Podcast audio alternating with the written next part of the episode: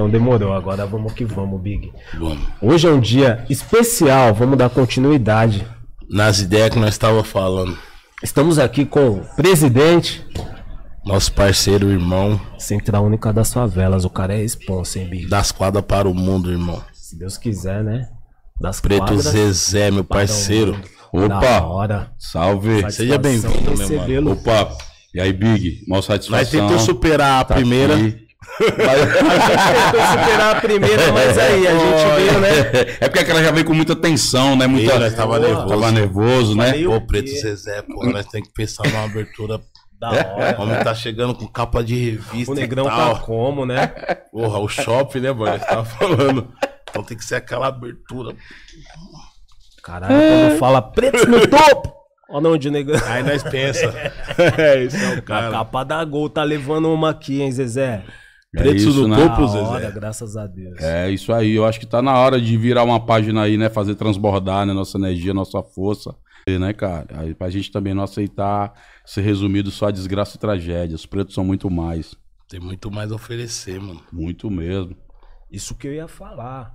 No, nos Estados Unidos, por exemplo, a Já população falando, né? negra. É, a gente tava nessas ideias aqui. Nos Estados Unidos, por exemplo, a população negra é menor do que no Brasil. Aqui nós somos Sim. maioria. Porém, Acho às que vezes. quase o dobro, né, Preto? Ah, É, lá é 13% os Lá é pretos. 13, aqui é 50 e. 6. 56. Então. Porém, eu acho que aqui a gente é um pouco dividido. Você não, não, não, não acha que aqui no, no Brasil os pretos é, são um pouco divididos, ô, ô Zezé? Que lá as lideranças deles, assim, por exemplo. É lá um quando tem uma, né? Kanye West, ou tipo um. Independente de WhatsApp. partido. Independente de partido, quando tem uma, uma, uma Eles luta conseguem ali. fazer mais quando tem barulho. alguma coisa, uma briga ali, os pretos se reúnem e vão pra cima de forma coletiva, independente de, de, de lado político. É que lá, se a gente for pegar um paralelo, gosto sempre de quando a gente vai comparar as coisas, a gente analisar a realidade de cada lugar. Então, se você pega um lugar que tem 13%, vamos começar da história. A escravidão lá, a terra foi liberada para os pretos. Aqui nós fomos, além de despejado, no dia 14 de maio, depois de 388 anos de escravidão, aprovou uma lei, o Estado brasileiro, a lei de terras, que passava a terra para uma minoria de novo. Sim. Fora que o Código Penal criou a lei de vadiagem. Sabe por que, que os polícia pedem a identidade da gente hoje? É da época da lei da vadiagem. Que os pretos não podiam andar na rua, que os caras criaram as plaquinhas dos pretos alforriados. Não podia andar, não podia se juntar, não podia estar junto. É Tanto que o fundo de quintal, os caras até falam que treinava no quintal, porque os caras perseguiam os pretos. e muita gente fala da ditadura, das coisas, mas a ditadura também perseguia os pretos. E foram para dentro das festas dos pretos, para dentro da cultura dos pretos, né? Então você vê a escravidão, o primeiro ponto, voltando lá para o início da pergunta. O segundo ponto você vai ver é a economia. A economia dos caras é 27 tri. A nossa deve chegar uns 7, 8 aqui, então, numa comparação. A outra é o fato de quantidade. Lá você é 13% 56. Num país de 200 mil, 220 milhões. É gente para organizar pra caramba. Diante de tanta desigualdade. Lá você tem 15% já, sem falar das questões econômicas, né? E falar que as condições econômicas da primeira economia do mundo, comparada à nossa, que deve estar em décima ou décima primeira, é totalmente desigual. E aí você tem aí, quando você junta a capacidade dele, pelo o processo de opressão e construção histórica, a ideia de memória, de educação, a ideia de se fixar no território a partir do acesso à terra, muda toda a sua construção de vida. Enquanto os caras têm uma terra para organizar, aqui vai ser a escola, aqui o museu, aqui o teatro, aqui a rua, nós fomos despejados a qualquer lugar, tá? A população de Rosto tá vendo aí, ó. Tá sem terra Multidão nenhuma. é nós até hoje, sem nada. As pessoas que estão morrendo na chuva, o nego tá falando de chuva, mas não tá falando por que, que as pessoas estão indo para aquele lugar onde a chuva arrasta tudo. Porque não tem onde morar. Porque o lugar que os pretos moram é pior. O racismo aqui é até ambiental. Porque o meio ambiente que os pretos moram é o pior. Pode olhar, é perto de área de risco, área que tem barulho, área que tem lama, esgoto a céu aberto. A qualidade de vida de quem mora no bagulho desse tá errado. E quando eu entro na parte política, e aí você vê que a construção das lideranças políticas deles lá, todo mundo estudando, cara. Eu tive um nos Estados Unidos várias vezes. e Uma das vezes eu cruzei com os caras e esse debate veio de comparação. Que os americanos levam uma, tá? Eles acham que só eles são pretos. Pode Que nós somos tipo latino, Latino. e pá, né? Aí nós entramos no mundo do debate. Aí eu puxei essa comparação pros caras. Eu perguntei na mesa, tava Musdef, tava o Como, tava o LF daqui de São Paulo, tava o Fab Five Fred, tava o Chuck D, só os grau, ninja. Só né? Spike grau, Lee. E eu perguntei pros caras, vamos pra educação aqui. Qual de vocês aqui era 2015 essas ideias? Na, hora que, na época que tava surgindo a cota no Brasil. É, qual de, vamos pro grau de instrução aqui. Na mesa, parceiro, todo mundo tinha mais de cinco gerações pra trás de estudante universitário. Caralho. Em 2015 o Brasil é que tava abrindo a cota para os pretos poderem entrar na universidade. Então, olha a distância do bagulho. Eu peguei só a educação para os caras terem noção. Porque às vezes passa a ideia de que o brasileiro tem essas ideias lá fora, na África e nos Estados Unidos. Que nós somos coniventes com a escravidão, com racismo e pá. Nós não faz falar- nada, não faz nenhum movimento, vê tudo acontecer. Aí eu fui falar pros caras da gravidade de como opera o racismo de tipo do Brasil. Até de você se mexer, querer tomar alguma atitude. Isso é louco. E aí vem outra coisa que trabalha. A questão do cultural, né? De entretenimento, cinema, a questão da re- a relação com a economia, com dinheiro. Aqui nós fomos educados, os caras dizendo pra nós que é mais fácil um rico é, é um camelo passar no buraco de uma agulha do que o rico ir pro céu. Aham. Mas os ricos não precisam de céu, eles montam um céu aqui na terra e fica aqui mesmo, cara. Ele não, pre- não, ainda vai dar trabalho morrer, enterrar pra mim ir pro céu, e é se eu for, não, não. O cara monta, vai na casa dos caras bilionários. Você vê a casa dos caras, é paraíso, é o céu tá lá. Então essa cultura do dinheiro também nos afastou muito de um debate sobre poder, que os americanos, eles não discutem isso. Eles praticam. Você vê os pretos que quebra tudo, vê os pretos que toca fogo, você vê os pretos que fala de negócios, os pretos que trabalham ali, que se junta. Porque todo mundo aqui no Brasil ainda tem a cultura. Se um preto tem dinheiro, o nego já fica. Já não gosta, já tem um incômodo, né? Por quê, né, mano? Os caras pôs essa cultura. Cultura nossa, né? Contra a nossa. Porque o mesmo É. pessoal que critica um preto que tem dinheiro no Brasil é o mesmo que veste a camisa da Beyoncé e do Jay-Z e do Tupac. Que, Entendi. que só põe um avião cheio de advogado para liberar os militantes presos do Black Lives Matter ou manda dinheiro para abrir as empresas dos Justamente pretos, porque... porque- tem muito dinheiro, que são muito milionários. A Beyoncé na pandemia levantou 6 milhões de dólares, cara, junto com o dono do Twitter, para botar em só a empresa de preto que quebrou durante a pandemia. Jay-Z juntou jatos e jatos com, com advogados e pagando dinheiro para pagar a fiança dos militantes presos durante as manifestações. Então são alguns parâmetros. Estados Unidos, que inclusive está nos Estados Unidos, mandar um beijo para ele. É nosso amigo Silvio Almeida, professor Salve. convidado Nossa, da Universidade de Colômbia, tá lá no Harlem dando aula sobre é, Estado e raça, né? A ideia de racismo no Brasil. Muito bacana. Da hora, Preto Zezé, mano. Da hora essa comparação que você tava fazendo. Sabe o que eu fico pensando também, tipo assim, que você tava falando? É, aqui também tem vários pretos liderança, liderança, de- liderança, tá ligado? Mas eu vejo que muitos moleques de hoje, assim, também não pega como lição. Ah, parece, tipo assim, a perreco. Tá ligado? Aí vem moleque tipo Jonga, que quebra um pouco dessa. Desconstrói um pouco, tá ligado? Não, nós também tem responsabilidade, nós também tem, tem muita coisa a dizer, muita coisa a falar, tá ligado? Como que você vê o rap, né? A, a importância do rap hoje, desses moleque novo. Quem tá chegando agora. Eu tava lendo a passagem aqui Uhum. de você agora, que você tava falando quando você trombou o Celso Ataíde no começo e tal Sim. que vocês tinham uma ad- admiração, não só pelo rap, mas assim pela militância que o rap tinha. Você acha que hoje ele perdeu essa militância que você tanto gostava, admirava? Eu tenho o privilégio de ter vivido os rap dos 90, os rap do 2000, os rap do 2010 e tô vendo do 2020. Já. Mais 40 Entendeu? E, e- e ainda bem gostando e convivendo e transitando no meio dessas gerações todas. O que eu penso é que em 90 a gente não tinha muita opção. O rap ele tinha três temas pra falar. Quem é de 90 tá ligado, que nós tinha que falar da violência da polícia, as questões sociais, do racismo e tinha uma parada que hoje tem menos, porque tanto avançou a consciência dentro do hip hop e como avançou também a luta das mulheres, que era um discurso moral contra as mulheres. Todo mundo fez uma música contra a mulher. Racionais, Dr. MCs, né? Todo mundo fez. Era, era uma estrutura reproduzida dos americanos. Hoje avançou a consciência, muitos reconheceram que estava errado, não fazem mais. É um avanço da presença das mulheres e do nível de consciência, né? Quando você vem com essa agenda de luta, de causa social e tudo, e eu venho da região Nordeste, onde o hip hop era mais ainda envolvido com questões políticas sociais, na favela, de organizar, né? E aquela geração era a geração que tava abrindo tudo no braço, cara, quando tudo era mato. Era tudo analógico, era tudo mato, tudo escuro, não tinha nada. Nós tava abrindo o mato não é nem com a faca, era na mão. Então aquela geração abre um caminho. Depois vem outra, já mais estruturada, que é nos anos 2000, que esse rap mais guerreiro, ele começa também a ficar muito popular.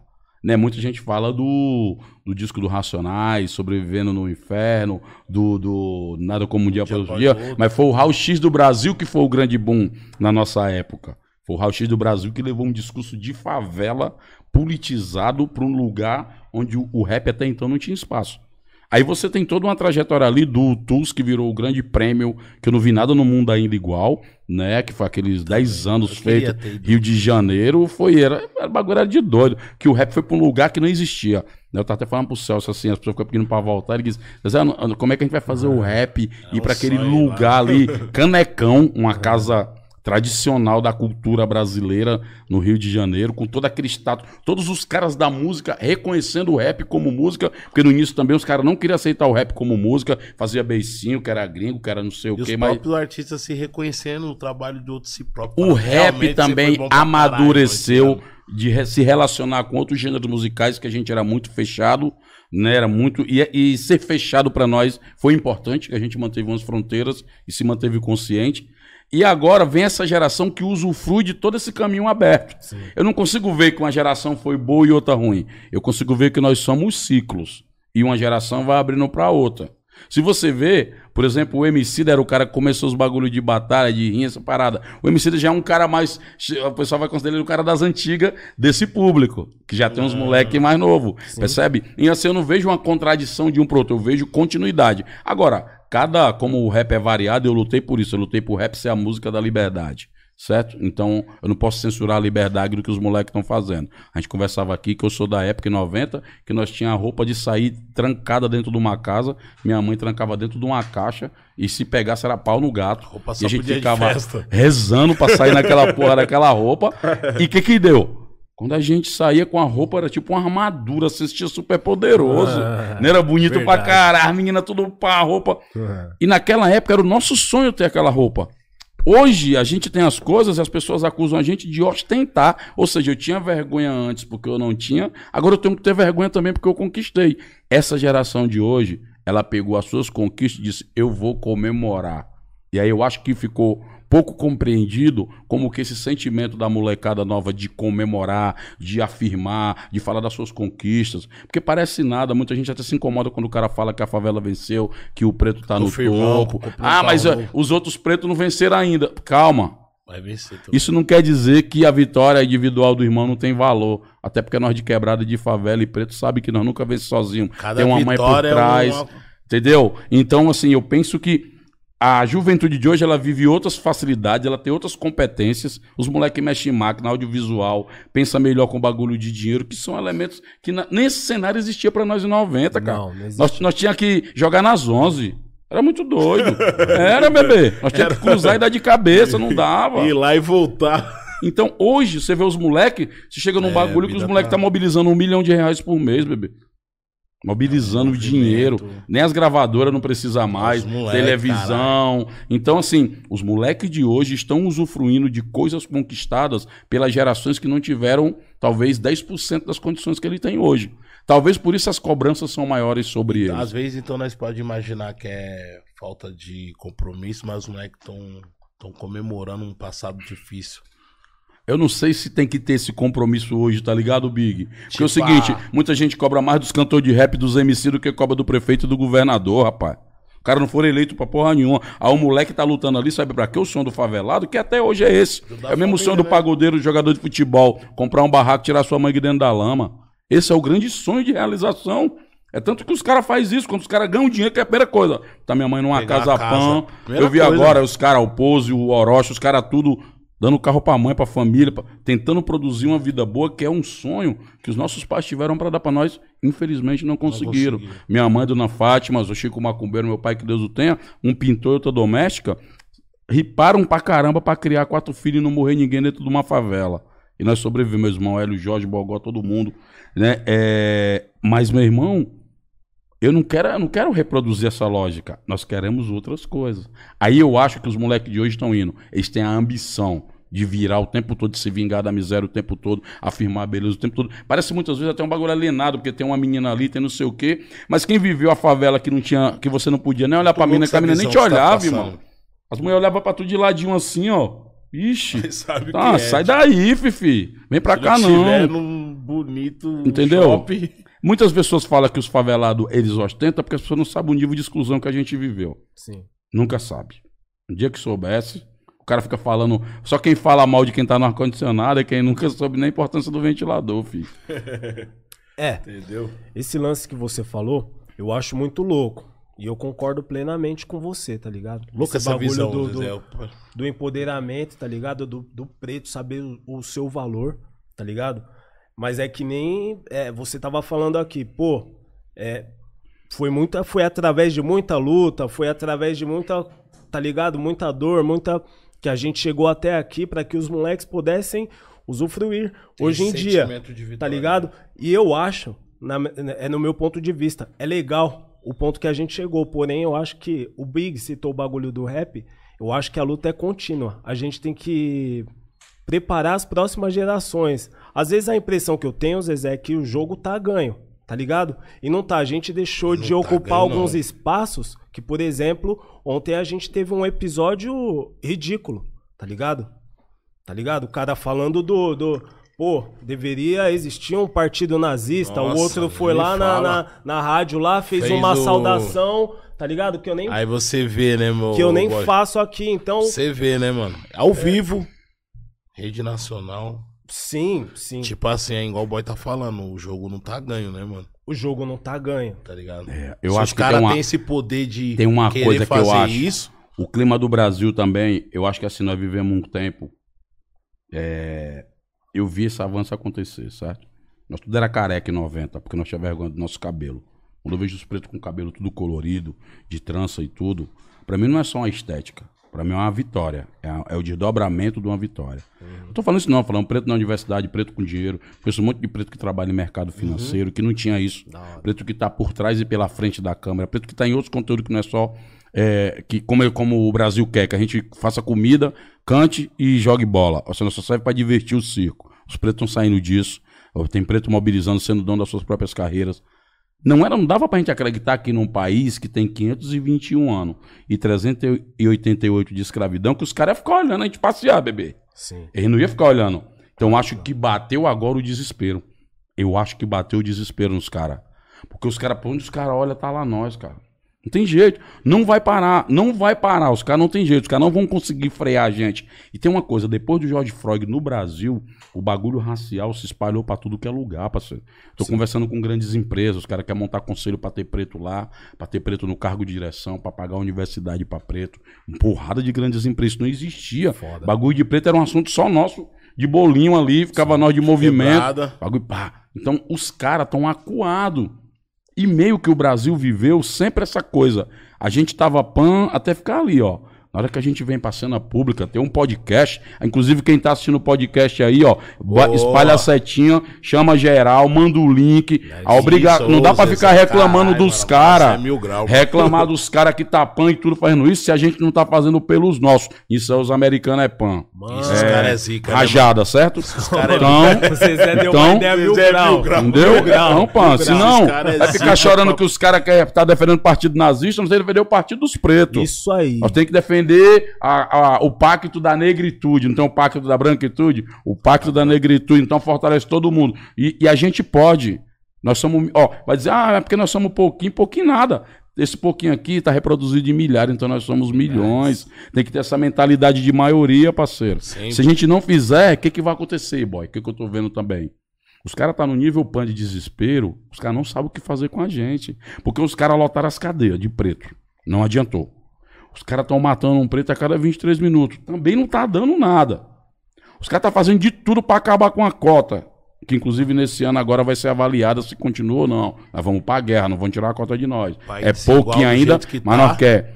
Então, parceiro, os caras bateu o meu. Eu não vejo só o racismo aumentando. Eu vejo os racistas em desespero. Desespero. Eu vejo eles em desespero. E desespero não é só pela nossa luta, não, é pelo nosso sorriso, é pela nossa beleza, é por uma porrada de propaganda de carro com preto. Eles não vão aguentar, diferente dos racistas americanos que são declarados e estão ali definindo e tudo, os daqui estavam fazendo o racismo dele por debaixo do pano, sendo obrigado a vir a público, mano. E aí mo movimentar entendi. Aos o poucos se sentimento. revelando. Porque nós estamos indo pro bagulho. Caralho, avançando. E eu aos quero, poucos eu quero voltar vão- aqui e esse podcast se tá revelando. recebendo Certo, placa de. YouTube e o cacete. Eu quero estar aqui, nós temos um prego de quatro andares, certo? Tem um bagulho das mulheres pretas aqui, de moda, das nossas tias falando de gastronomia, Da tudo hora. preto. Os pretos não podem ficar falando só de racismo, treta e morte e protesto. Certo? Nós somos mais que isso. Falou Mil tudo. grau. Mil grau, mano. É a visão, mano. Pegou a receita.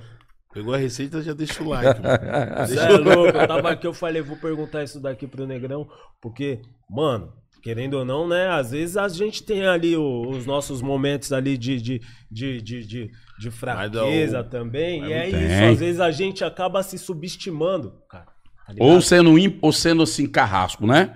Os nossos pretos não podem errar, nós não podemos cometer erro. Os caras os brancos erram, aí vem um outro branco, ô, tá tudo certo, repara, papapá. Então o cara pergunta, ah, mas você não vai criticar, os pretos nunca, não pode criticar. Eu disse, pode tudo. Eu é que não vou me prestar ao papel de usar o meu espaço, ouvindo um espaço desse, falar mal de uma pessoa preta. Ah, mas vai ter um preto que tá falando que vocês dizem que é legal, ele que faça. Vai fazer isso no veículo dos brancos. Agora, vai falar mal dos brancos no veículo dele, não vai acontecer nunca. Agora, eu não falo porque, por exemplo, eu vou dizer o que do Andi Jamila, do Silva Almeida. Demora 30 anos pra surgir um. Demora 40 pra surgir um Mano Brown. Demora 30 pra surgir um Preto Zezé. Pra surgir um MC do Dexter. Certo? Pra ser uma, uma Drica. Ou seja, demora uma porrada de tempo pra surgir um Jonga. As pessoas acham que é fácil, que nós encontramos os pretos foda no supermercado assim, em série. Demora pra cacete. E a gente tem que ter amor pelos nossos. Cuidado pelos nossos. Cuidado, né? A gente não tem. O preto erra no negócio. Você vê a primeira fila de cancelamento, é só os nossos igual, porque o racismo funcionou. Os caras falando pra mim, ah, você viu a morte lá, você tá dizendo que é racismo, mas tinha gente preta. Eu falei, cara, vem cá. O fato de ter gente preta não diminui o racismo, não, torna pior, porque tá produzindo um alto ódio na gente. A gente tem um ódio danado contra nós mesmo. O fato de ter um PM preto que arrebenta com todo mundo, o fato de ter um cara preto que vai lá e atira no outro, numa treta, de uma facção ou de torcida de time, mostra o quanto o racismo funcionou. Porque fez a gente ter ódio. É, como dizia o DMN em 1990 e alguma coisa. Nos separaram de tudo, nos dividiram aos poucos, ao ponto de matarmos uns aos outros, mano. Isso é as mensagens que vinha lá de 90 hoje, tão atual como nunca. Verdade, mano. Foda. Aqui, ó. Preto Zezé. Big chamou na responsa. Da hora. Não, eu falei que eu ia mostrar, mano. que Ele vai falar daqui a pouco um pouco do livro. Sim. É, Pô, e as Zezé. quadras aí, eu tenho telhado das quadras. Da hora. Um telhado vermelho, que é numa área nobre lá, e botei essas telhas aqui que é pra demarcar.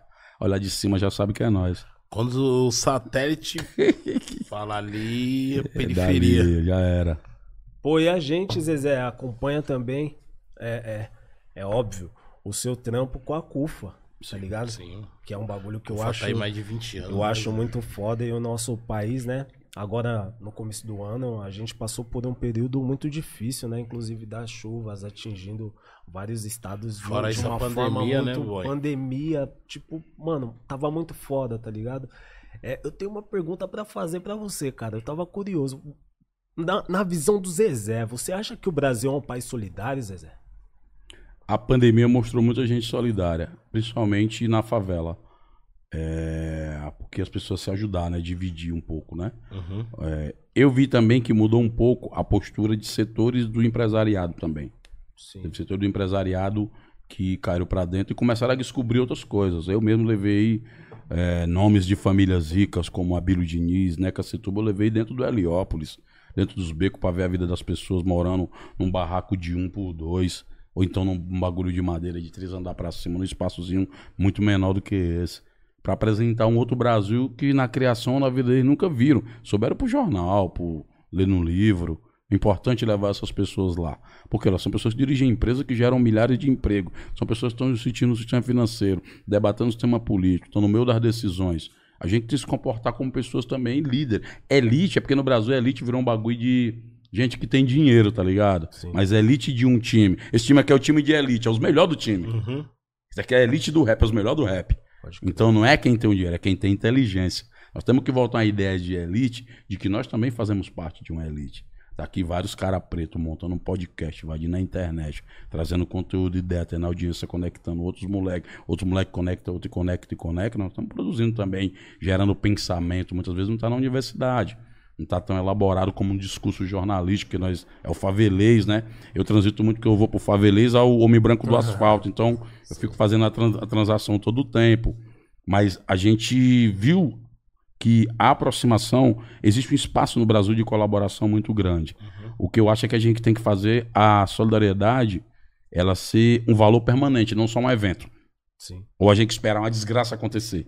A gente devia ser solidário de, por exemplo, hoje tem 20 milhões de pessoas que não vão jantar. Devia ter uma posição realmente, se a gente fosse patriota, não vai passar ninguém, não vai, ninguém vai passar fome hoje.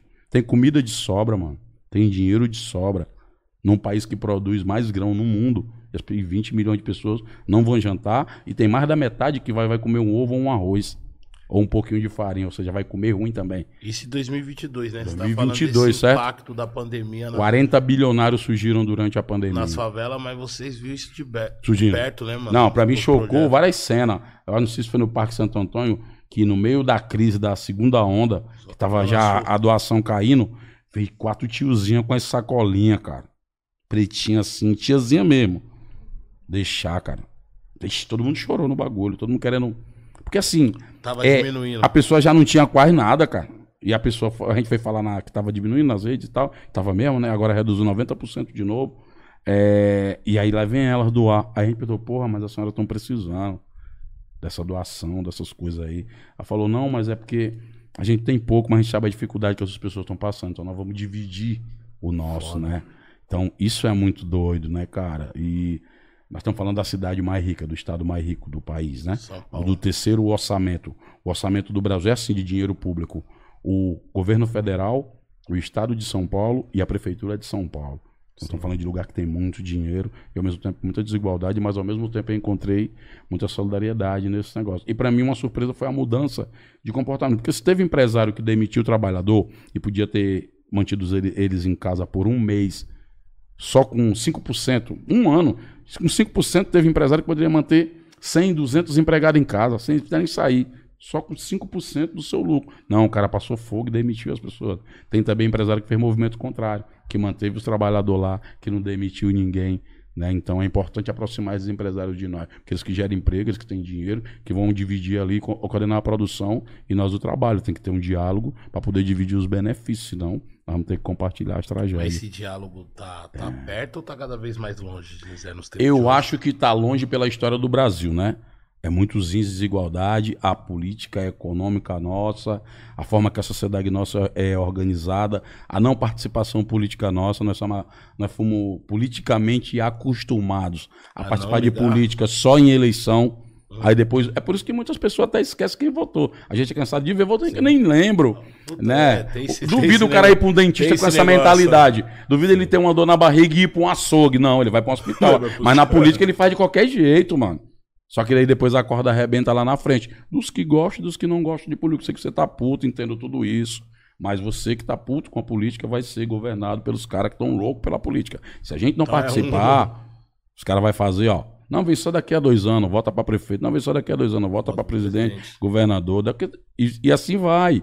Nós temos que tirar essa ideia de que política é dos políticos. Pelo contrário, os políticos são funcionários nossos, vão ser eleitos quatro anos ou oito para fazer gestão de dinheiro que é nosso também. Eu fui para o evento ontem dos pretos lá, eu perguntei quanto de dinheiro os parlamentares que dizem que apoiam a nossa causa estão botando de emenda parlamentar dentro das organizações. Ali, né?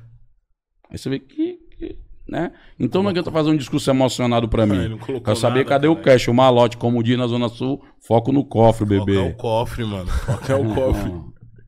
foco é o cofre, boy. Sem ele não, você não consegue ajudar ninguém, mano tá ligado? Não, isso daí é muito foda. E muita coisa é, é. Você citou aqui alguns empresários e tal. E o que eu vejo, esse processo também das leis trabalhistas também, né, cara? É, é um bagulho que é cruel também, né? Muito é, falando isso aqui no podcast já tem um tempo também, desde a entrevista do Galo. Se você vê as condições do cara que foi assassinado lá, né? Congolês. Você imagina a condição que tá os imigrantes africanos. Se os pretos do Brasil estão que estão, imagina os que vêm de fora. Que vem de fora, os imigrantes. Você vê trabalhando escondido. tendo que trabalhar por um salário menor, comer ruim, trabalhar mais, ganhar menos, porque tá em muitas vezes situação ilegal, tem que se virar. Mas o Brasil não devia receber numa condições bem melhor. Devia, né, Tipo, cara? Estender o tapete vermelho. Inclusive porque assinou isso, né? O Brasil é Entendeu? signatário É, de várias leis internacionais, Só- acordos internacionais para receber os imigrantes bem mal que a gente os vê, caras né? e coloca, tipo assim, tem a favela e o que tem depois da favela? Mais nada, põe lá. É, e ainda tem uma coisa, contra os imigrantes pretos, é osso. Porque assim, você vai num- em qualquer pátria do mundo, aquele cidadão daquele lugar é o cidadão daquele lugar. Os pretos é rejeitado no mundo todo, perseguido no mundo todo. É inacreditável, mano. Não importa que assim, Não importa. Você vai pra qualquer lugar, o bagulho tá ali. Porque é uma mentalidade ocidental, né, que construiu essa ideia do negro perigoso, negro inimigo. E muitas vezes o cara morre até, como parecer, como aconteceu com o Duval. O cara morando 12 anos no mesmo condomínio e o cara vai dar três tiros nele achando que ele era assaltante. De onde é que vem essa psicologia? Não é o cara. Não é porque foi eu sem querer, não. É a psicologia que habita a mente do cara. Gil Preto é perigoso, Gil Preto é bandido. Dos filmes que aparecem os pretos bandidos, dos programas tá policial que os confiado. pretos tá lá, daquelas ideias. Quando na verdade os bandidos brasileiros mesmo, criminal mesmo, estão de gravata, bebê, são branco. Só em Brasília que. Entendeu? É ninguém tá de fuzil lá e arrebentando o pé na porta de ninguém, Lógico mão na cara. Não tem isso lá, entendeu? Então, essas ideias políticas que nós temos que trocar agora, eu acho que o Brasil vai entrar num ano tumultuado da política, né? Violento, inclusive. Eu penso que a nossa geração, ela já está discutindo mais coisas. Essa geração de hoje é, é mais nova, ela já está mais apta a debater vários temas. Eu vi o MC, é, acho que o Ariel, tava falando, fez um vídeo falando que, ó, o pessoal é chato e tal, mas nós temos que debater política. Política tem a ver com o preço da luz, o preço da água, pá.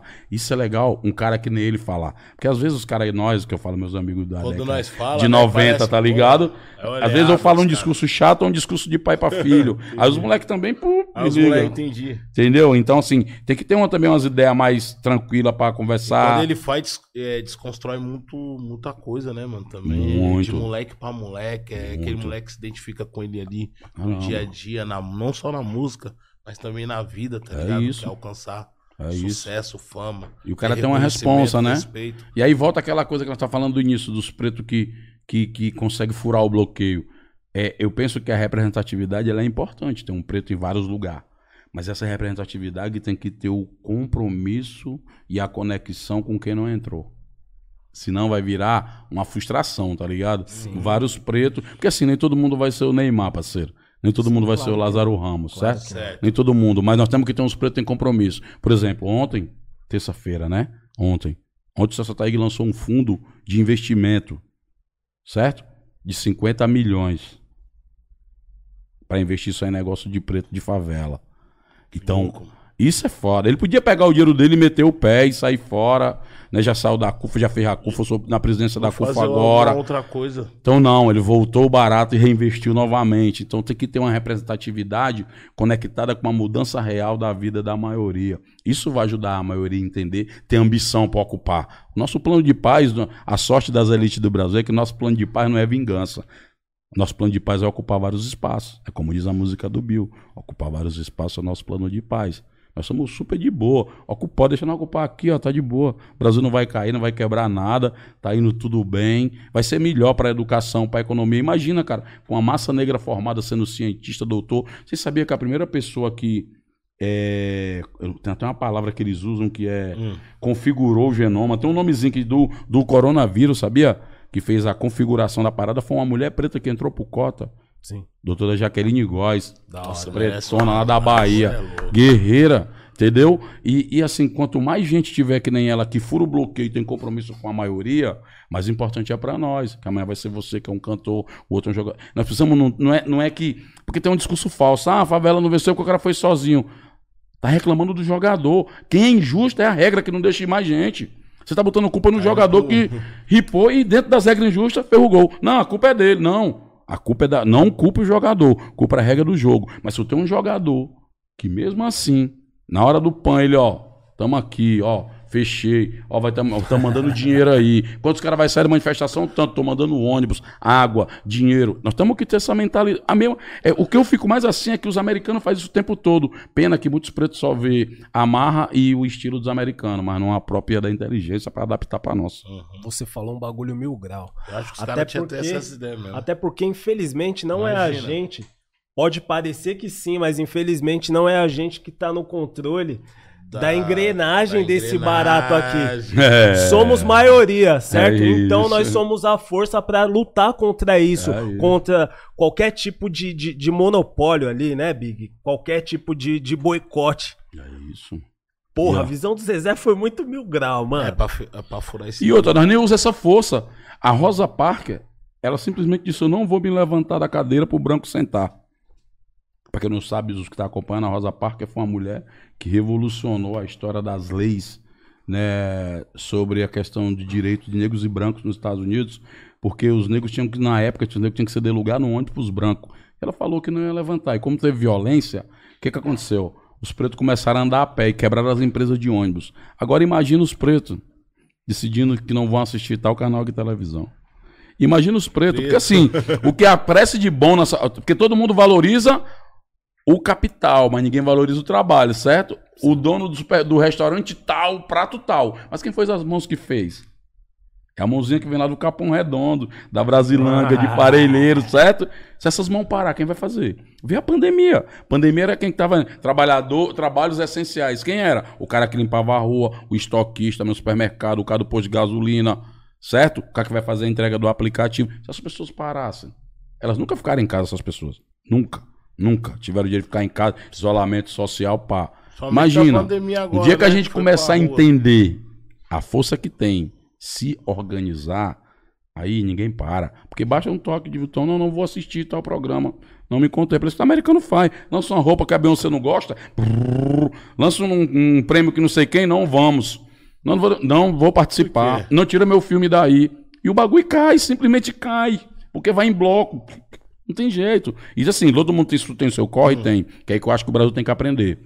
Não adianta eu ficar concorrendo. O Big tá jogando num, na frente de música. Outro parceiro joga na frente de tecnologia. O Benê joga na frente do grafite, certo? Todo mundo jogando na sua frente. Não adianta eu querer impor para você a minha cartilha de regra uhum. de como jogar.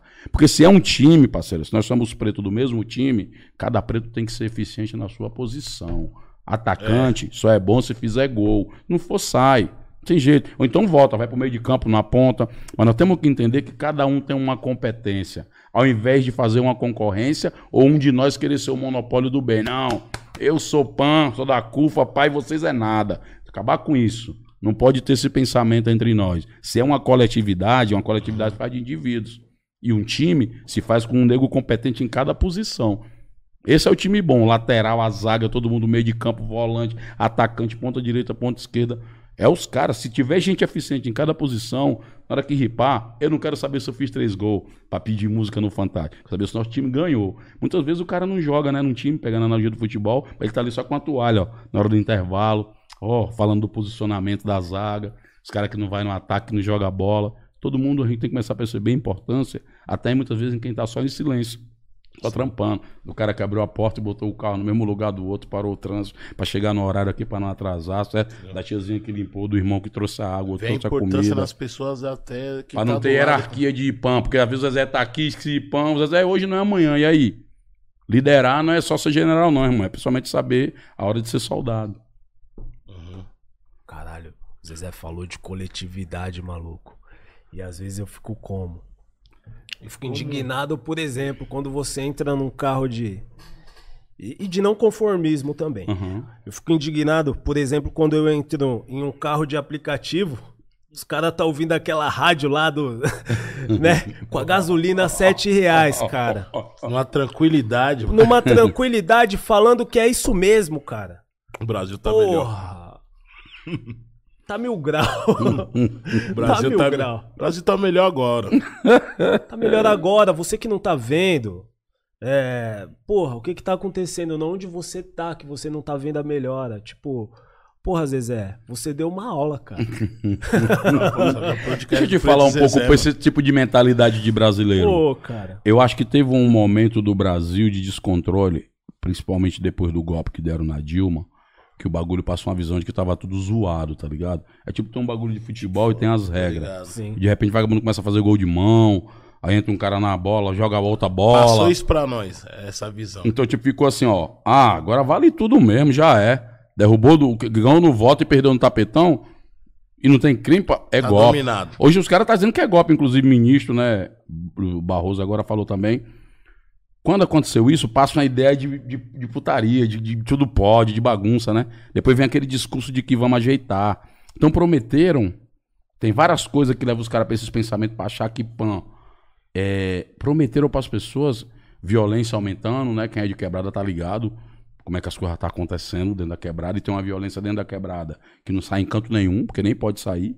Quem é de quebrada tá ligado. Já, tá- já sabe. É, e as pessoas, as pessoas lá dentro, oprimidas, sem saber pra onde recorrer. Aí prometeram pra elas arma, prometeram principalmente pro homem branco, queria voltar a ser o PAN, e não ia ser só. Porque ele passou a interpretar que os pretos avançando era a ditadura dos pretos. É maluco. Eles queriam os pretos, então, debaixo do bueiro, né? Nós botamos a cara pra fora. o cara- Porra, tem que ficar aí. Não vai ficar, bebê. Saímos do bueiro, nunca mais nós volta.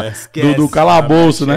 E aí o que aconteceu? Avançou o PAN, esse cara oprimido. Repente prometeram pra ele dar arma pra ele cuidar da violência, dinheiro pra ele voltar a ser o provedor da família e PAN. Só que de repente é o seguinte, a economia tá quebrada.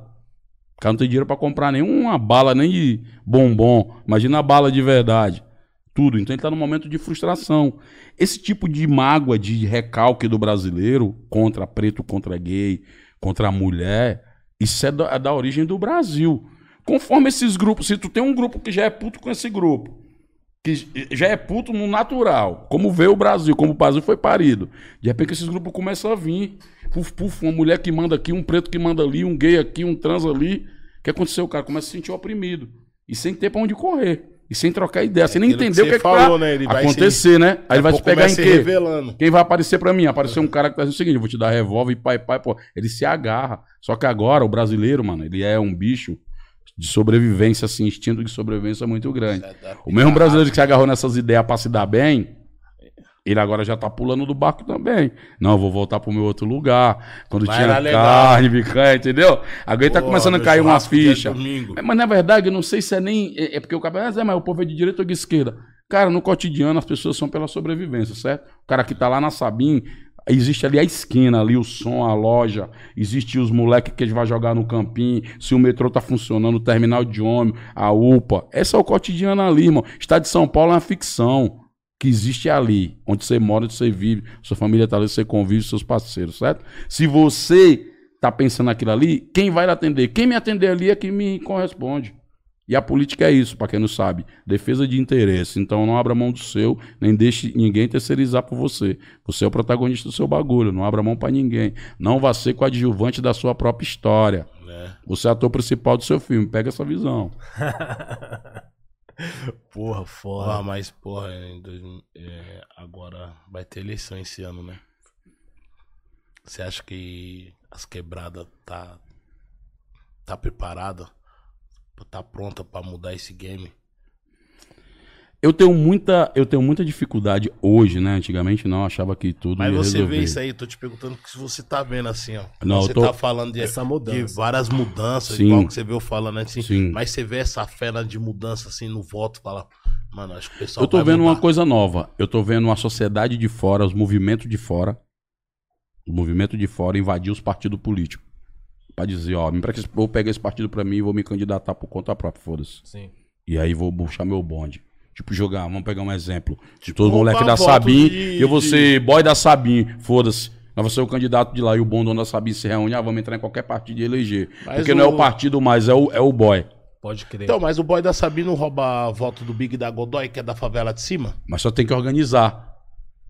Se não vira batucada e fumaça, ninguém se organiza Então, pra então- pensar, então certo? pensa assim, Preto. Então Aí não tem- pode, tá? Então nós temos o, o bloco, igual você Tem que falou, ter o os cara, bloco. ter o bloco. É. Esse bloco se movimentar, qual é o nosso movimento? Como por onde começa? Eu acho que tem várias Qual é a causas nossa rodando. base? Nós temos que ter um ponto comum. Se a gente conseguir se organizar o ponto comum, a gente vai longe. O problema é que a gente tá muito disperso, perdido em muita coisa pequena. Vou te dar um exemplo. Ao invés dos pretos hoje estar brigando um preto porque é de um partido, um preto que é do outro, É. deveram os pretos tudo estar junto Criar e um dizer o seguinte, ó, tá aqui nosso bonde, os partidos que vai atender nós é qual? trabalhar pra nós, tá? Essa era passar a psicologia. Não pegar nosso bagulho e ficar a reboque dos caras. Não me dá uma vaga aí. Porque é o seguinte, mano. A, a eleição passada, o STF teve que obrigar os partidos políticos a botar dinheiro em preto e em preta. Partido político, inclusive, que vive a vida toda passando, falando nosso nome como partido de esquerda e progressista. então também tá claro que ali os caras não vai dar de beijo pra nós. Ou nós vamos tomar, ou nós vamos criar outro caminho ou estratégia pra poder invadir a política. E aconteceu o quê? Os trans se organizaram, certo? Né? Erika Hilton aqui, tem outra amiga lá em Minas Gerais, um grupo lá do Nossa Cara lá, que foram as mulheres, lá, professora, nega de favela, mulher lésbica, se organizaram no bloco, foram eleitas no mandato coletivo, né? Várias pessoas estão se movimentando Aconteceu isso por fora. Estão entrando, vários grupos estão entrando, p- cri- criando um caminho próprio. É triste, devia ser um caminho negociado e pá, mas dá mais Caminho trabalho. unificado. Mas aí também é mais bloco, é mais bonde.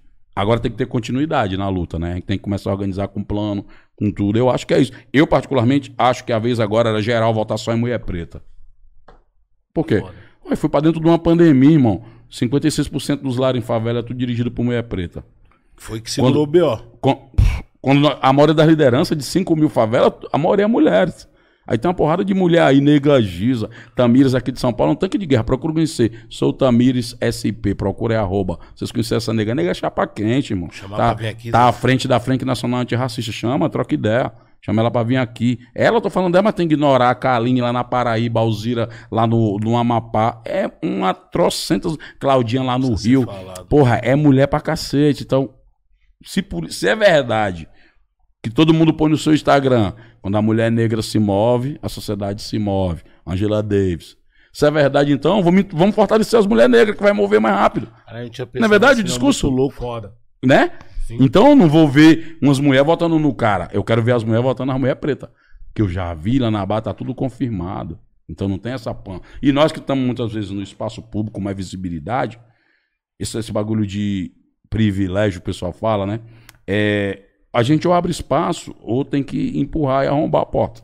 Então acho que nós temos um papel que tem espaço de visibilidade, espaço de projeção, que tem uma palavra, de se ver as mulheres pretas no, no game, fechada, traz pra dentro, apoia e fortalece. Eu acho que é a saída. Porque se mexer nela, eu vi na pandemia, cara. A gente as mulheres recebia dinheiro, gás, comida. E, e na pandemia, boy, às vezes chegava nas casas, as mulheres estavam na casa com duas, três crianças sozinhas. Às vezes tinha um idoso acamado e as mulheres ali, ó.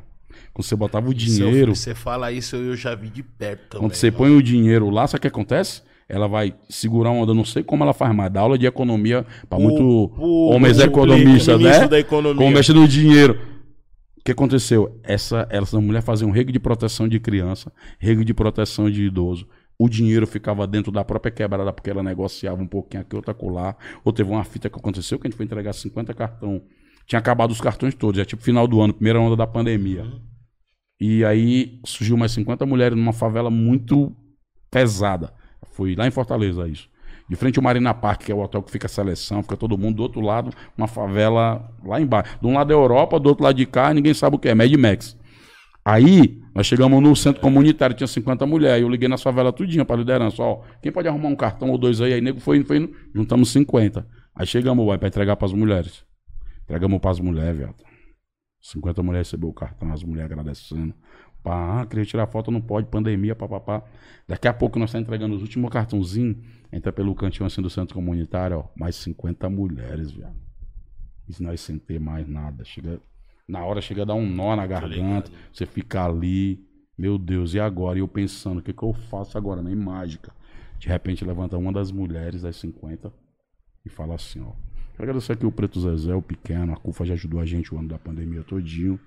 Mas acho que agora é com a gente. Aí eu pensei, meu Deus, como? Naquela favela sem nada, o cartão era de 120 reais esse que a gente deu, né, pra 50 mulheres. Eu falei, como é que ela vai fazer aí, mano? Ela falou, ó, eu sou mãe solteira, tenho... aí começou a falar da vida dela. E falou, ó, eu sei o que, que essa mãe tá passando. Então eu vou pegar o meu cartão, e ela usou essa palavra, vou adotar ela. E vou dividir o meu cartão com ela. Só que o que aconteceu, viado? As 60 49 mulheres fizeram a mesma coisa, dividiram o cartão com todas elas. Aí foi um chororô geral. Bagulho, chegou arrepio. Bagulho pesado. Então você vê que a força tá ali. E outro, eu tô vendo Na as operações, a Maura do Heliópolis aí, que é a nossa diretora de logística, organiza, distribui, limpa, cuida, coordena o macharal inteiro, bota pra ripar, não tem desvio, não tem nada. Foco aí, cara. Então acho que a gente tem que começar a encontrar onde tá os focos, onde tá o nosso poder.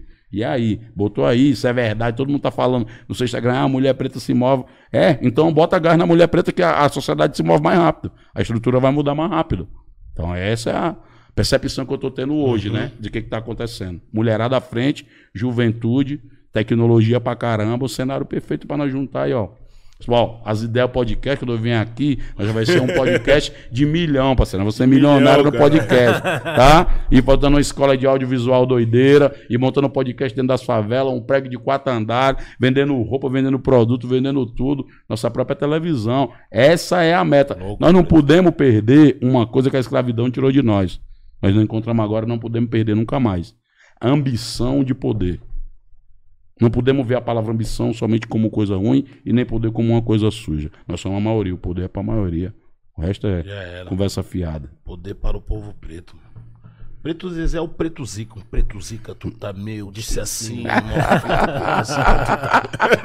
Pode Aí o. Zezé falou, essa é pra Rolou mim. até a colagem. Tem Essa que é ter DJ mim. aqui pra soltar a colagem, essa pô. é a DJ trilha. Tem que essa é um DJ mim. pra ter a colagem, pô. Ô, tem algumas perguntas que a rapaziada mandou pra você, Só, Preto Zezé. pode mandar. E nós vai chamar a voz do além. Eita. A voz do além. Fica ele, o Vitinho RB e o James E da o produção. James o Lucas. só ali, só. Mano, essa daqui tá como, viado? viado, isso aqui tá Daqui a como, pouco viado? tem aquele especial guardado ali. Essa daqui, Vitinho viado, RB. problema, Só, viado. só a rajada. Só rajada, só rajada. Posso mandar as boas ou manda as mais leves? Ah, manda, manda tudo que você Mas quiser aí, mano. Vai responder? Não há pergunta proibida, a não ser defender nazismo. Aqui não pode. Não. Aqui não tem nem debate. Se botou nazismo. É vagabundo vai cair a escada, vai é ser. café com bolacha pra isso com o Xandão e o Benito E ali. é, fogo nos assista. Ah, Zezé, tem uma da Dalva aqui. Ela tá perguntando pra você assim: Zezé, você acredita que os pretos estão dominando ou estamos longe da conquista que preto pode tudo? Eu acho que na psicologia os pretos já avançaram muito. Meu filho vai crescer com a história, sabendo que existe um podcast dirigido por preto, que o pai dele tá na capa da revista, que existe um cara da música que é um dos maiores do mundo, sem mídia, sem nada, que se chama Pedro Paulo Soares Pereira, conhecido na rua como Mano Brau. Vai ver a Thaís Araújo na televisão, vai ver mulher preta do outro jeito, que não só botando a bunda no carnaval, aquele jeito sexualizado que o carnaval faz com o corpo das mulheres pretas. Vai ver, vai ter a ambição de ser um moleque de programação, falar dois idiomas. Eu acho que esse pensamento tá aí circulando entre nós. Falta a gente organizar e começar a caminhar em bloco por bloco. Que eu acho que isso já está também acontecendo em alguns setores. Só que nós estamos um pouco ainda espalhados. Falta a gente conectar. A gente tem que ter mais mão dadas do que e menos dedos apontados. A gente a gente está muito perdido. Às vezes a internet gerou muito isso, né? Ansiedade, tudo que é muito rápido, mas devagar. A gente demorou muito. pra- Eu sei o tanto que demorou para chegar aqui. Agora é tudo rápido. Manda uma mensagem aqui, chega lá em Fortaleza, Fortaleza já manda. Uma música, eu mando um beat, já vem pronto, o cara edita.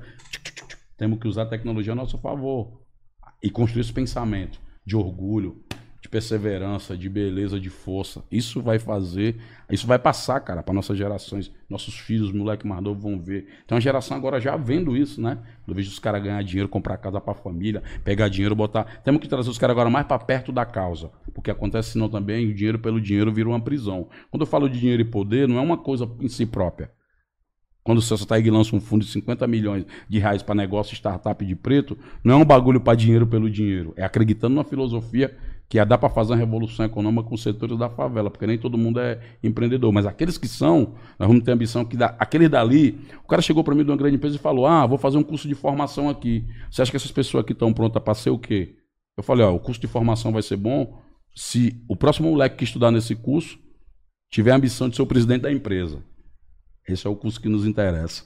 Fora isso, mais nada. Lucas. Boa. Tem uma do Everard aqui. Everard, oficial. Tá deixando o like, né, rapa? Deixa o like. Ele tá assim, ó. Preto Zezé, fala sobre os homens pretos que não se relacionam com mulheres pretas, principalmente os bem-sucedidos. Por que que não se fala disso? Aí mandou um abraço pra você e falou que você é sensacional. meu mano. um abraço. Eu acho que fala. Eu acho que fala. Eu acho que fala-se muito disso hoje, fala bem muito. Né? Esses dias eu até. é, Eu conversava sobre o negócio de mulher preta. Tava eu, o Brau, a gente falando, né, sobre por que, as mulheres pretas ainda estão na base de, de votar numa agenda conservadora, né, uma coisa mais pá, que é totalmente contrária à vida das mulheres. E na base do voto tava, né, porque isso é uma pesquisa, eu passei pra ele. Eu, o Brau, toda semana a gente tem um tipo um mini debate. E aí a gente tava falando sobre sobre por que ainda essas mulheres estavam. E a gente foi e ficou e rodou e mastigamos, fomos pra lá, fomos pra cá e pai, pum, subiu, desceu. Daqui a pouco nós olhamos pra vida das nossas mães. O que foi a vida das nossas mães? Vidas afetivamente, conjugalmente ruins, parceiros que elas tiveram que ou batiam em nós, não gostavam de nós, tinham problema com a gente, né? E que acabava separando e vários conflitos internos. Então isso gerou a solidão dessa, dessa mulher. A outra construção nossa, que eu acho, é que nós crescemos com o ideário de beleza branco. Né? Nós crescemos com esse ideário. Os moleques que crescem, tem uma loura na vida, era esse negócio. E aí não tem nada a ver com o cara que tá com a loura que eu tô falando, falando do ideário branco. Porque às vezes tem um cara lá que fechou com a mulher desde o barraco, e aí arrumou um dinheiro e agora progrediu. É outras ideias. Não- é outras ideias. Cada ideia é uma ideia, na Cada verdade, ideia é né? ideia, Porque né? quando entra nisso aí é muito do pessoal, né? Porque É. já tem uns caras falando pra mim o seguinte, ah, Zé, mas aquela mina preta ali tinha condição e tudo, universitária cara e tal, preto e tal. e não tá com cara preto.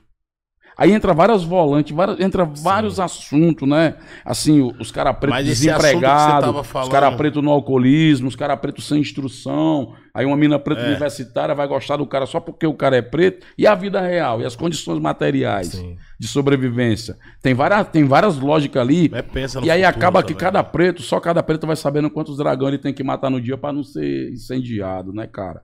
Mas eu acho que é um debate que cabe entre nós. A nossa comunidade tem que discutir um pouco isso. Tem que discutir Tem como é que a gente né? constrói esse debate de um jeito em que até as pessoas brancas que estejam entre nós, ou homens ou mulheres, que nós relacionamos, eles não podem achar que nós somos iguais. Aí eu acho que tem um problema quando os brancos. Pode amar, na minha visão, pode amar, estar junto, mas não pode achar que nós somos iguais. Na medida que acha que nós somos iguais, perpetua o sistema desigual. Ter um parceiro branco ou uma parceira branca é sabendo que nós estamos em condições diferentes. Isso define. Eu já me relacionei com mulher branca, já passamos por blitz que eu era o traficante, ela era alguém que podia estar sendo sequestrada no carro. Ou ela tá com droga e a polícia não vê. Ou as pessoas perguntar se eu era o motorista. É vários bagulho, irmão, louco, que cotidiano. Que bagulho louco. Família, que, família que não sabe. aceita, entendeu? E vice-versa, mulher preta que os caras não quer prolongar a relação, mulher preta que os caras não quer pra ter filho, não quer pra casar, quer ter relação escondida. Então assim, é, é muito é muito dilema. É uma coisa mais terapêutica pra gente discutir entre nós quanto comunidade preta, pra se entender. Mas já tem muitos movimentos. Eu tô vendo o movimento dos caras que tá discutindo isso, questão da masculinidade nossa. Tem uma porrada de coisa que a gente tem que aprender todos os dias. Eu me considero um eterno aprendiz. E Todo dia que é tá melhor. buscando aprendizado. Tem que ter, tem que ter. Não pode ficar dando mancada e apelando pra desculpa, senão entra naquelas ideias que o Brau deu, né? Depois que inventaram a desculpa, Já era. ninguém é mais demitido. Ninguém, pô. É só falar que tava bebo e já era. Eu tô aqui, eu tô bebão, mano. Tô bêbado, fumei um Fumei um baseado, baseado, ali. tô loucão, pô, perdi a nada, direção Por que completamente. todo maconheiro é chapado louco? Por que, que tem esse, esse logo pro Esses cara, que slogan. fuma, pro cara que fuma baseado, né? Coitado do Preto Zezé, não tem nada a ver com esse assunto. Ai, caralho. Aí tinha os caras achar que nós tá moscando, vai. Eu acho que esses caras queimam é o filme dos maconheiros. Conheço tanto Queima. maconheiro de boa, mano. Queima. Pô, cara, revolucionário, né, mano? Cara, Se a metade dos maconheiros de- se fosse se indignar com essa. Caralho, hein? A categoria toca fogo e Se a tudo. categoria, hein? Ih, Caçaram a carteirinha do malandro, mano. pô. E aí, Lucas, meu parceiro, tem mais um, hein? Tem, tem uma do, do Dunk aqui. Rapaziada, tá, tá fazendo várias perguntas, tá- tá deixando aquele superchat lá pra nós fazer aquela salve e mandar aquele forte abraço. Beijo no coração. Tá se inscrevendo no canal, dando aquela moral lá? Aí eu não vou mandar um beijo no coração. É, então. Vocês deviam fazer campanha. Vamos Pô, fazer ensina- campanha. ensina Tal nós aí. semana, tal semana, tantos 10 mil. Essa é a semana dos 50 mil. Essa semana Bora, dos mano. 100 mil. Nós tá Tem chegando quantos aos mil 10 seguidores aí já? Nós tá chegando aos 10 mil. Então, pronto. bora a meta, a 10 meta mil. quarta-feira hoje é? Hoje a é meta até a próxima terça mano. é 10 mil. Que responsa. Que responsa. Então, rapaziada, vai compartilhando. Ajuda nós nessa meta. Não é brincadeira, hein? Vai compartilhando pra geral. Eu vou Fala, falar mano, pro líder da eu CUFA vou todo dia que fazer. estiver online. Puxa o bong todinho e vai, a CUFA todinho. Ah, eu vou Qualquer falar pra você, a rapaziada da CUFA tá acompanhando nós. Tem que deixar um salve pra CUFA lá de Santa Catarina. Ó, Rapaziada que já marcou nós. Alex, Alex, Alex. tá dando mó força, tá dando mó força. A Cufa, até o momento, foi um dos que mais. Entendeu? O cara marcou nós, divulgou, Marcou. mano. Eu falei, aí, boy. Viado Big chegou aqui como? Viado, Cheguei aqui, eu falei, tá- mano, nós, porque A gente tá importante, vários mano, viado. tá ligado? Mas os caras, às vezes não é que os caras é muito artista, pô, os caras não vão ficar compartilhando. Qualquer cara, coisa, qualquer posta- coisa. Posta do É o podcast seguinte, aí, irmão. Sei que você vai vir aqui, Big, não postou ainda. Qualquer coisa pra quem é, tá entrando aí agora, vai lá no início da entrevista depois e pega o manual de instrução. Você vai entender essas ideias. Entendeu? tem Zezé passou a receita. entendeu? Em bloco. Ó, pegamos um bloco ali. É, mas é porque também É é ti- a gente é tímido pra pedir essas coisas, cara. É, Se é, fosse pra é, xingar, fosse tava pra lá, xingar. "Esse Mas é que você falou é daquele, merda, da blá." cultura do Pra dinheiro, cancelar mano. errado. É, Se eu cultura. tiver dinheiro assim, Cultura eu da fico- derrota. Eu fico com, tipo Malu. assim, pô, tem Cultura mais da dinheiro derrota. boy, mano. Porra, eu tenho dinheiro, o boy não tem, caralho, porque é errado. tipo, vejo isso nos moleques. E o cara ainda assim, não, eu vou ter dinheiro igual o boy, não. Quero o canto do boy. É, ó. É, se tiver dinheiro, eu vou ajudar meu parceiro, mano. Mas isso é um foda. plano, tá? Só pra nós entender. É um senão, plano. Senão nós culpa o jogador e não o jogo. Nós não podemos cair. A tentação é grande de culpar o jogador e não as regras do jogo. O jogador tá jogando com as regras que tem. E, a- e com as regras que tem, ele conseguiu chegar lá. É isso que eu tô dizendo. Então já era. Isso daí é um plano. É. E esse podcast aqui, É. porra, mano, é, pra ligou, mim é família? uma faculdade, tio. Se ligou, família? Aprendi muito mais aqui. Podcast Três- que não tiver um milhão de visualização, só quero meses. 10%, que aqui também nós somos homens de três negócios, meses. tá? Esquenta, Pra não Zezé. esquecer, tá? Esquenta, nós faz o que é. É, cara. Ó, mano, Zezé. tinha que voltar o prêmio Tuz. E lá, olha aí, Celso, as ideias, Celso. Aí, fala pro Celso aí, pô. Aproveitar Ô, agora o melhor momento, mano. O rap tá merecendo. O rap Você acha, acha que o rap já tá por conta própria, já não tá não? Você E acha? dá o nome do prêmio Sabotagem. Vai virar o novo prêmio. Sabota... O sonho do sabotagem era vestir um paletó e cantar um rap e ganhar o Tuz. Ele fez tudo isso. Ele Ele fez, fez eu tô ligado, Legal, eu tô né? ligado. O Lembra disso que ele aqui- falou? O Elião tem que vir aqui contar essa história. É mano. Ele legal. sabe bem do começo, é, É, muito legal. louco. E meu sonho era ter ido, porque eu lembro de uma vez, mano, do Racionais indo, tá ligado? Os caras tudo indo, era, mas eu era muito moleque, acho que tinha uns, uns 9, 10 anos. Aí tá vendo os caras do Negredo, tá vendo uma função, e eu lembro dos caras, todo mundo naquela função, pra ir com os carros, pra ir E tá ligado? ia ônibus e tudo, a gente Eu era mandava molecão ônibus, e eu queria ir, eu queria ir, mano. Eu, porra, quando eu vi na televisão, eu falei, caralho. de É, Big, você tá tá vendo? Tuzo, Gosta de levar fazer. o meu fui em duas edições. Você... É, tirou. Ó os preços Tirou, aí, ó. tirou, tirou, amigo. Tava tão bom o clima, pô. Não, mas ele Aí, foi, não sei quem ó. que levou ele também, que eu A não gente, lembro. a gente entrou no jogo da discórdia Você já, não ó. Você não tava lá, cara. Quando é assim, Claro o Brau que que você levou ele, deve- levou ele o Jorge. Ah, tô zoando. Não, o Jorge se moscar, o Jorge tava na barriga ainda. Caralho, você estourou então, boy. Toca aí, cara. É louco. Apresentei isso Tava aí. grupo pra caralho, né, orgulho. É, orgulho. é a Referência pra tu aí, pô. Aí eu lembro que era grupo de todos os estados. irmão. Pra É, Eu representar na nós. MTV, porra, era muito Pô, foda. as Os perguntas- americanos falaram pra mim que não tinha algo igual o TUS nos Estados Unidos. É. Não As ideias tá Então, tão é foda isso, Celso, que eu vou dar pela gente, continuidade. Lucas, Perguntas. manda a Vai. próxima. Tô segurando a Sem perder o- audiência aqui. Sem perder o foco, mano. Ô, Zezé, tem uma do Fabiano aqui. Ah. Ele tá perguntando pra você por que, que a gente não vê tantos pretos médicos. O que, que você acha disso? Estrutura não permite que o preto entre. É igual no setor econômico. É, é, tem um curso, o, o cara só pode ser da Bolsa de Valores ou dirigir um fundo ou ser gerente de banco se ele fizer um curso. E esse curso custa 6 mil reais. Quantos pretos tem dinheiro para fazer esse curso? Ou seja, o cara não diz assim, é proibido para preto. Ele impede que tu tenha o dinheiro. O Brasil é sofisticado o racismo. Então, cara, Entendeu? Ó, Big, aqui aceita todo mundo. Você tem 6 mil para pagar o curso? o cara sabe que você não vai ter condições. Não tem, né? Então não precisa ter nem placa. Aqui é eficiente, é assim. Então, da mesma forma, é o médico. Agora tem uma coisa: tem um grupo, que é o doutor Alexandre Severo, do Rio de Janeiro. Ele é odontólogo. Ele organizou um grupo só de negros médicos. A mulher dele é cardiologista, ele é odontólogo, tá vindo pra cá. Procura aí, Alexandre Severo. Aí tem um grupo lá. Me fugiu agora da minha memória, doutor, que rato. Que na hora do mexão eu manquei. Mas já eu lembro, eu volto. é, Alexandre Severo, ele coordena um grupo de médicos negros. Eles passaram várias experiências. E é invocado porque assim, aí é Fred Nicasso, procura outro. Fred Nicasso, que é foda também, médico preto. Doutora Jaqueline Góes, procura ela também, médica preta. Cara, sequenciou o genoma. Lembrei a palavra, falei que eu ia lembrar? Sequenciou Ah, o é difícil, genoma do Covid. Doutora Jaqueline Góes, mano. Jaqueline Góes. Procura ela. Então esse cara organizou um grupo de médicos pretos. E uma das coisas que eles falam sempre. Olha como é doido isso, mano. Você precisa falar que só o dinheiro vai resolver o problema no racismo, né? Eles tudo têm dinheiro, mano. É tudo gente que vive bem, que é médico. Médico é a elite do Brasil. Várias vezes estavam nos consultórios para atender e as pessoas chegavam falando com ele e perguntavam: cadê o médico?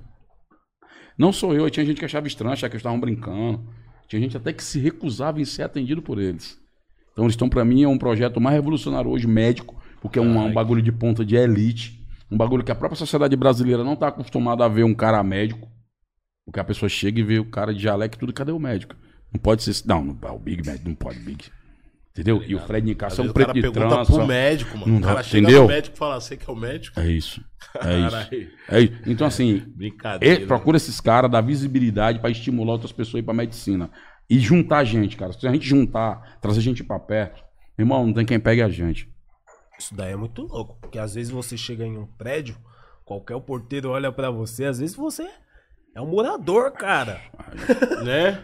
Eu, tô morando no Itaíbibi, imagina. Os caras acham que eu vou entregar aplicativo todo dia lá, mano. Entendeu? Primeiro mês foi o maior pan, depois eu tive que dar um constrangimento pedagógico. De boa. Pô, de- Bota o outro porteiro Até pro cara preto. sentir, cara. Ah, né? O cara começa a puxar minha capivara e vê que eu tenho é, repórter da Globo, sei o que. Vixe, esse cara vai. Ó, meus amigos, é uns caras que vem aqui, picha tudo, toca fogo em tudo. Uns caras meio nervoso. Eu tô trocando ideia, não vamos deixar eles vir, não. Aí você começa a criar um constrangimento, o cara fica até seu amigo. Né, cara, cara, aí passa filme, né? E eu costumo dizer, o cara pergunta onde é que eu tô morando em São Paulo, tô morando em São Paulo há um ano. Eu, Onde é que tá morando? Eu já assisti o filme Infiltrado na Clã? O cara não. Eu vou explicar, né? Que é um policial que entrou dentro da polícia de Oklahoma, vida real, se passou, falava bem, um cara preto de classe média, então o cara falava assim o inglês britânico, pai, o negro, o que o cara da Klux Klan achava que ele era branco, só pelo jeito dele falar. Olha como o bagulho do racismo do cara levou ele pro buraco. E aí esse cara se passa por um policial branco e todo dia liga pra fazer a manutenção da relação, os caras pensam que ele é branco, mas manda um branco pra lá. Isso é o filme Infiltrado na Clã. Quando perguntam pra mim, logo spoiler, né? Quando os caras perguntam pra mim onde é que eu tô morando, eu digo, eu tô infiltrado no Itaí Bibi. Foda. Então acho que é importante médico. A estrutura não deixa, mas nós vamos. Por isso que tem que defender a cota. Nada mais importante agora. Cota sim. Todo mundo, geral. Se você é flamenguista, corintiano, palmeirense, não importa. Cota é a única forma de nós entrar num latifúndio que é o conhecimento que se chama Universidade Brasileira. Sem conhecimento não tem libertação. Eu sou do tempo que eu não sabia nem que existia universidade. Talvez por isso eu só fiz até a sexta série, porque eu fui muito supletivo para falar. E a vez que eu fui para a universidade, saí no primeiro semestre que eu tinha que trabalhar. Não tinha como ficar lá dentro. Olha como é louco. Tem. O Fabiano mandou outra. Fabiano. Que tá Fabiano. Ô, mas deixa eu ver quem é, que- esse que- Fabiano. aí. É que, é, que, é que essa é interessante. Tá. Vai, com- vai complementar o que você tá dizendo. Ah, Vamos ver. Calma, Ele boy. perguntou se você já ouviu falar do Ryan Santos. Porque o Ryan Santos, ele é um cara que ele teve a ideia de formar médicos negros. E ele Oh. banca isso. bom. E possibilita isso para que as pessoas negras. Já copia meu Instagram no Instagram do Ryan Santos aí. Quero conhecer. É, é daqui de São Paulo? Se eu não me engano, acho que ele é do Rio de Janeiro. Rio de Janeiro. Então deve ser do bonde do Alexandre Severo, doutor Alexandre Severo. Mil grau. Deve ser. Deve ser, mano. Porque os caras é foda. O cara é junto um Entendi, bonde. não. Eu nem Então- sabia. Tu vê Então- assim, só negrada médico assim, chega, tu fica. Até os pretos ficam com dificuldade de acreditar que é, mano. De tão agressivo que é o negócio. Tem mais aí, Lucas? Tem. pra finalizar, tem. Tá cheio de pergunta. Tá cheio de mano. perguntas. Ixi, vai ter que responder mais um, hein? Tá pegando fogo. Ó, O James ali na contenção. A audiência tá boa aí, mano? Porra, graças Tá. a Deus. Ah, Rede Cufa entrou pesado no barato, Pô, a mano. Cufa. Falei, ó, mano, que é as ideias mesmo. Vem todo mundo. A Cufa é mil grau. Vem de fluxo. Junta todo mundo, vamos fazer uma grande Ô, festa. Zezé, essa aqui ela entra um pouco na religião. Aham. É o Paulo que tá perguntando. Por que, que a grande maioria dos pretos não estão nas igrejas protestantes? Preto Zezé, qual é o retrato do Brasil? Sobre os pretos no cristianismo. Você que já percorreu esse país todo aí. Eu, eu tenho que corrigir o meu irmão. Hoje os pretos, a maioria estão no protestantismo.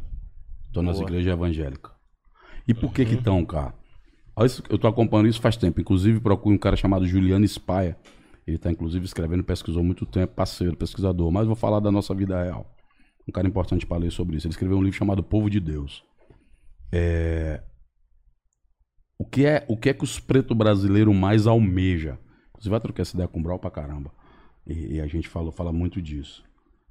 O preto ele não tem família, ele não tem propriedade e ele não tem tradição nenhuma porque não tem a família nessas coisas. Tudo isso foi tirado. Aí você vai para uma igreja evangélica que está na sua rua, que os caras estão na rua, estão numa porta de cadeia, estão dentro do hospital, estão na praça, estão num lugar onde os caras estão tá caídos com alcoolismo, onde tá as cracolantes, cata lá. Em cima. E vai chamar essas pessoas. O movimento que quer convencer os pretos tá falando do nazismo, o fascismo, o racismo e, todos os ismos que existem. Não tô dizendo que tá errado, não, tá? Tô dizendo que vão chegar pro preto comum para falar sobre essas paradas. O preto comum do dia a dia já é doutor de tragédia, já é graduado em desgraça, já é pós-doutor em dificuldade. Então ninguém vai contar para um preto comum no dia a dia como é uma vida difícil no Brasil, porque nossa vida é difícil. Esses caras chegam, e pior, chegam caras igual a mim. Não é como na igreja católica, é um cara branco, pai, aquela coisa. Chega um cara igual a mim, às vezes com tatuagem, que o cara veio de uma cadeia, o cara, né, o cara puxou uma, tirou uma cota né, do lado de lá, o cara vem no alcoolismo, o cara vem em pan. O cara vem e fala assim, irmão, Jesus tem um plano da tua vida, cara. Deus tem um plano na tua vida e tu é tudo pra Jesus. Se o cara tá fudido, largado, até eu vou, parceiro. E aí quando o cara vai, aí é que começa o processo. Esse cara é acolhido num lugar. E acolhido mesmo. Ele não vem porque o cara quer ter o voto, porque quer tu no partido dele, no movimento, a camisa da organização dele. É o cara que se viu no igual e, meu irmão, eu tenho amor por você. Leva o cara, divide a comida, divide a roupa. A roupa é maior um pouquinho, não tem problema não, mas não vai ficar é nu. Ó, tem pouco, mas nós vamos dividir para nós dois. Tá aqui um sapato, papá. Daqui a pouco o cara tá ali, tá no curso dominical do domingo. Daqui a pouco, pra fazer sexo, o cara vai ter que casar com a menina da igreja. Já montou a família dele, que já fica numa rede de pertencimento que ele não tinha. Certo? E aí ele vai montando o fluxo, e aí vai crescendo. Então você tem pertencimento, família e tem uma identidade. Sem falar que os caras começam a falar de dinheiro. Aí os caras não entendem. Não, mas é charlatanismo. O crente não melhora de vida por causa de dinheiro. Melhora. Sabe por que, que ele melhora? Não é porque cai do céu, não, parceiro. E aí os pastores enganam às vezes, né? Mas é porque na igreja, olha o que, acontece. Mesmo o cara analfabeto, boy big, ele vai ter que aprender como é que ele, ele, ele separa do dinheiro, multiplicava mesmo sem saber ler, certo? O que, que o cara faz? Ele tem que separar os 10% da igreja. Então ele tem que organizar as contas tudinho. Por isso que a vida dele financeira não fica tão caótica, porque ele tem educação financeira a partir dessas ideias de, de separar os 10% do dízimo da igreja. Então tu criou toda uma rede ali, um estado de bem-estar social improvisado dentro da favela permanente, porque essa hora a igreja está aberta, a escola fechou, o posto de saúde fechou, o centro social fechou, o, funcionário público trabalha na favela foi embora, a não ser das unidades de saúde, todo mundo fechou, os bar, as biqueiras e as igrejas continuam abertas. Então, por isso a população está lá. E quanto mais excluída ela for, mais ela quer se apegar em algo sobrenatural. Porra, não acredito mais no político que me traiu, o meu marido me traiu, minha família me largou na rua, me esqueceram na cadeia, meus parceiros do crime me traíram. Ou seja, toda a desgraça aconteceu contigo. E vem uns caras que te acolhem ali, ó. Então, por isso a população excluída vai se agarrando com essas ideias. E agora os pastores estão juntando isso para fazer voto. É aí onde anda o perigo. Quando a política se mistura com a religião. Aí vira um perigo gigante, parceiro, seja para que lado for. Porque eu acho que assim, ó, todo mundo tem que professar a sua fé. Eu já fui evangélico, fui criado de terreiro. Minha mãe é uma mulher que. Minha mãe é o Brasil unido, mano. Minha mãe vai pro culto e cantozinho e bate o tamborzinho dela também e volta super suave para casa. Não há esse problema na cabeça dela, tá tudo resolvido na cabeça da Dona Fátima. E os filhos também, uns, uns crentes mais conservadores, outros não. Mas tudo ali no bonde. Então, a gente tem que entender que o Brasil, cara, é um país que não tem Estado. Então, isso daí vira como um Estado improvisado. Por isso que a tendência, ao meu ver, se a gente não inverter a história de ter política pública, presença das coisas sociais dentro da favela, é, é essa religião ela ser majoritária no Brasil. As contas dizem que daqui a cinco ou seis anos teremos 38 milhões de evangélicos no Brasil. Isso é quase 40% do eleitorado. E se a gente não dialogar e não entender essas pessoas como parte, que elas têm que deixar de fora a religião como uma coisa sua e a política pública é de todo mundo, porque quando eu peço uma UPA pra quebrada, é pro crente, pro macumbeiro, porque não acredita em nada, pra todo mundo, tá ligado? Temos que afastar a religião das coisas públicas coletivas. Por isso que eu acho que vai crescer. E a maioria é religião. Quanto ao cristianismo, a história do cristianismo é muito triste em relação aos pretos, né, cara? Quando eu vejo umas igrejas construídas em cima de uma pedra, antigamente eu via, porra, que obra linda, né? Aquela coisa europeia da religião, pá. né? Hoje eu vejo um preto carregando pedra, mano. Eu não consigo mais olhar. Eu olho pra uma igreja da Penha, no Rio de Janeiro. A Vila Igreja da Penha, bonita, toda Tá iluminada lá, ligado? em Lá em cima. Mano, quando eu olho hoje, eu fico pensando, quantos pretos se arrebentaram pra subir essas pedras aí, mano? O bagulho é tenso, mano. História é muito louca. Religião e racismo no Brasil, coisa muito ligada, né? Ao mesmo tempo, tem muita gente também da religião católica que quer repaginar e re- fazer uma releitura do evangelho, né? Trazendo mais pra perto das questões sociais, que eu acho bacana também. Nós tava falando aqui, tava falando pro boy que nós passou lá na igreja da Penha, nós passou uma vez. Você viu lá a altura que ela é? Sim. Aí você À pensa, noite. como as pedras subiram lá, filho? Duvido que tenham sido os, os- os europeus que subiram as pedras. Nem Vários caras caíram, Pode crer. os caras morreram. História do nosso isso. Brasil. Brasil. E aí, Lucas, meu parceiro? Por enquanto é isso. É, isso. Porra, brigadão, hein, Lucas? A voz do além, Zé. A voz do além. Conectividade, ele, Vitão e James, produção aí do Vai ter, os, vai ter os cortes das ideias também, tem uns cortes é, das ideias. Tem, o rapaziada acompanha nosso canal de corte, fala aí, boy. Aí, ó, Muito ó. importante. Porra, eu tô sendo um tipo canal- marqueteiro do Ô, bagulho. boy, deixa tô sendo marqueteiro do bagulho. você, Não, cara. Mas não é. O Zezé, o Zezé é um cara adiantado, porque geralmente a gente fala isso no final. Mas a visão do Zezé é tão além que ele. Porque É porque Entendeu? A vazou, visão- vazou o roteiro. Ou, ou você aí que Mão de tesoura. Que, que é a visão ali do alcance. Thundercat, Ô, Thundercat. Thundercat, ô Thundercat, ajuda aí. Por favor, manda o O. Zezé. É. Ai, meu Deus. cara é Ô, Preto. Zezé, obrigado mesmo pela sua presença aqui no As Ideias Podcast, meu mano. Mais de uma hora e pouco aí de entrevista, trocando ideia. Bom, falando né, cara? vários assuntos. Passou diversos. rápido, né? Passou rápido. Pô, eu Glória. acho que a gente tem que se conversar. É, sim. A mano. gente tem que conversar mais vezes, a gente tem que, que se reunir mais vezes. É um certo? apre... Aqui- igual você falou, um aprendizado, mano, pra nós, então. Então, desde já, a gente, né? Aqui fica o convite pro Zezé colar aqui outras vezes. Espero que você... Voltarei aqui pra falar da taça das favelas. Vou indicar de mais gente das pra taças vir. da favela, cara. Foi a única coisa que eu te pedi. Aí depois os caras falaram, "Ai, o Big não dá atenção. mano." vai ter, a gente vai voltar aqui pra falar só da taça das favelas. Vem as meninas que jogam, Vamos. as coordenadoras, vai, lógico. Devagar, começou agora, filho. Agora que nós chegamos. Aí, rapaziada. Trazer o Cafu aí também pra falar. Sim. Cafu, Cafu é padrinho, vai estar dia 18 no Então, lançamento vamos lá. falar desse lançamento aí, mano. Tá lá, vai ser legal. Ele, o Dexter, Dexter é padrinho também da taça. Dexter vem na, É na embaixador. próxima semana é o Dexter. É? Dexter vai Eita. vir. Abraço aí, Dexter.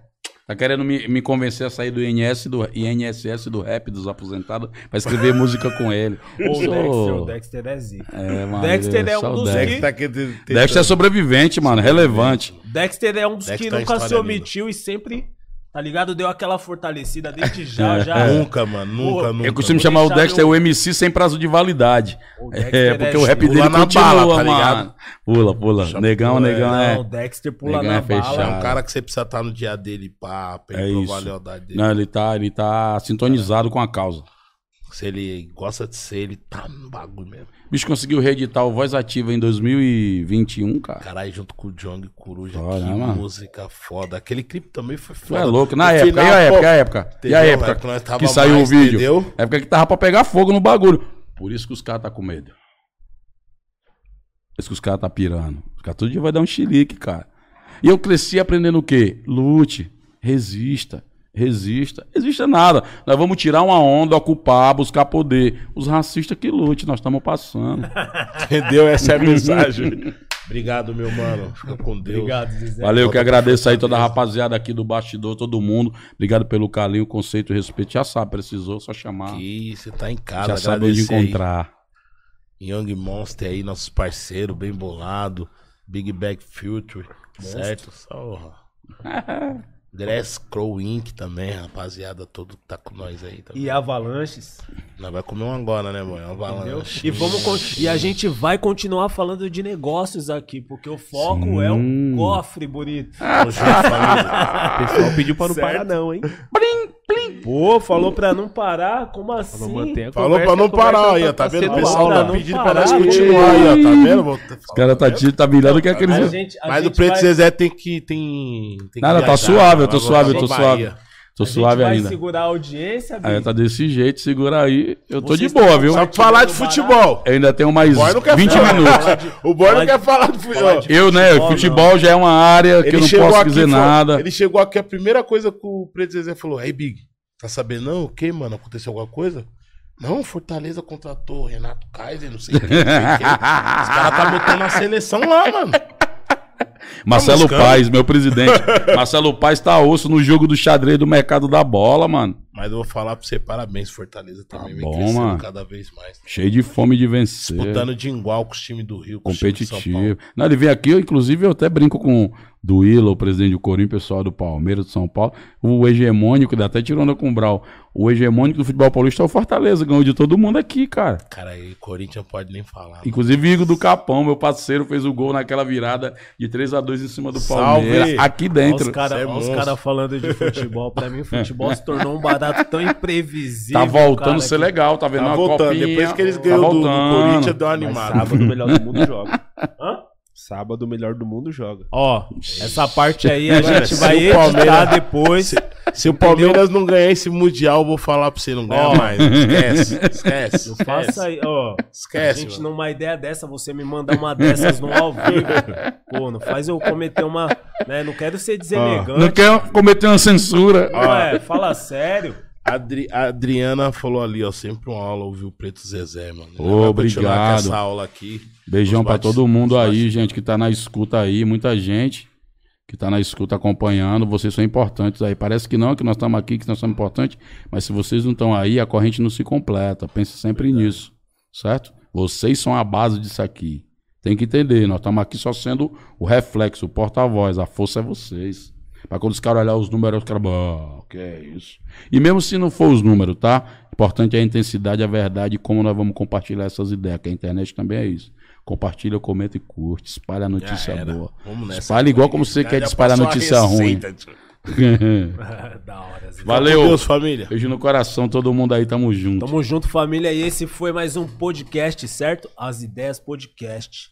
Vai lá. bonito. Inscreva-se, compartilhe, deixe seu like. A gente tá aprendendo a fazer isso aqui, Zezé, entendeu? ó, olha aqui, ó. Olha aqui, ó. Eu tenho que fazer um curso Entendeu? digital, né? É. Eu costumo dizer no início que eu era analfabete, mano. Tamo eu junto. fui família. aprendendo. Muito obrigado, tamo junto.